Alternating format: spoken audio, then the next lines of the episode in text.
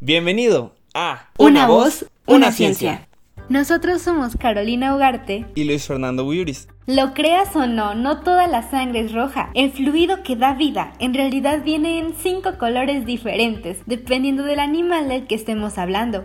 Los diferentes colores reflejan diferentes sustancias químicas en proteínas especiales en la sangre llamadas proteínas plasmáticas.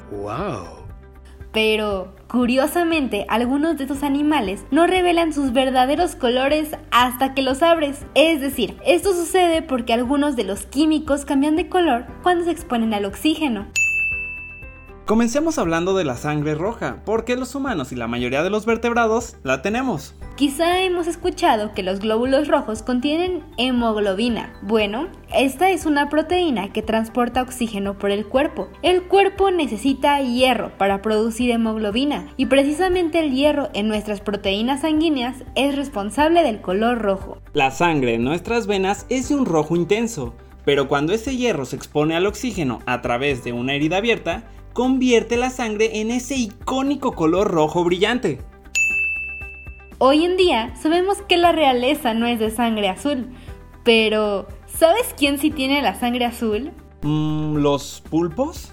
Exacto, los pulpos son los afortunados de sangre azul, pero no solo ellos, también arañas, crustáceos, calamares y algunos moluscos como los cangrejos herradura. Ese particular tono se lo da la hemocianina, una proteína que contiene cobre, a diferencia de la hemoglobina que contiene hierro.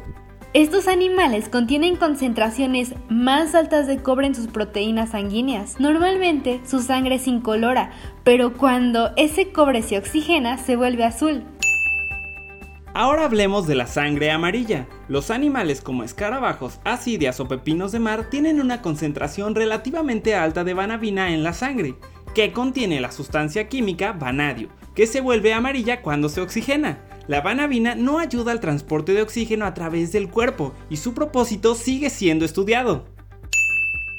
Muchos anélidos, incluidos gusanos marinos, gusanos segmentados y sanguijuelas, tienen la sangre verde. Estos animales contienen una proteína química en la sangre llamada cloroclorina, que se vuelve verde cuando se oxigena, pero a veces se vuelve rojo claro en concentraciones más altas. También los lagartos de Nueva Guinea tienen sangre verde brillante, pero en este caso se debe al pigmento verde de la bilis o biliverdina según un estudio publicado en mayo del 2018 en Science Advances. Finalmente, hablemos de aquellos con sangre morada. Muchos invertebrados marinos dependen de la proteína de la sangre hemeritrina para transportar oxígeno a través de sus cuerpos, como los branquiópodos, preapúlidas, sipúnculas y algunos otros tipos de gusanos marinos. Cuando se oxigena, la hemeritrina adquiere un color rosa-violeta.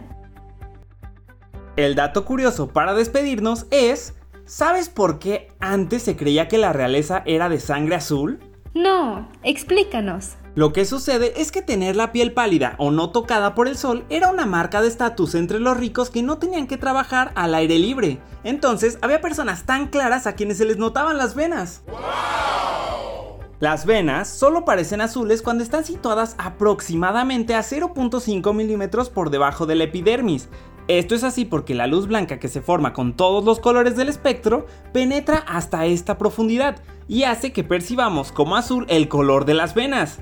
Este efecto era más notorio gracias a la pálida de la piel de los aristócratas por sus venas azules que parecían tener sangre azul. Pero en realidad, en todos los humanos, la sangre arterial y oxigenada tiene un color rojo brillante, mientras que la sangre venosa y parcialmente desoxigenada se torna de un color rojo oscuro y un tanto opaco.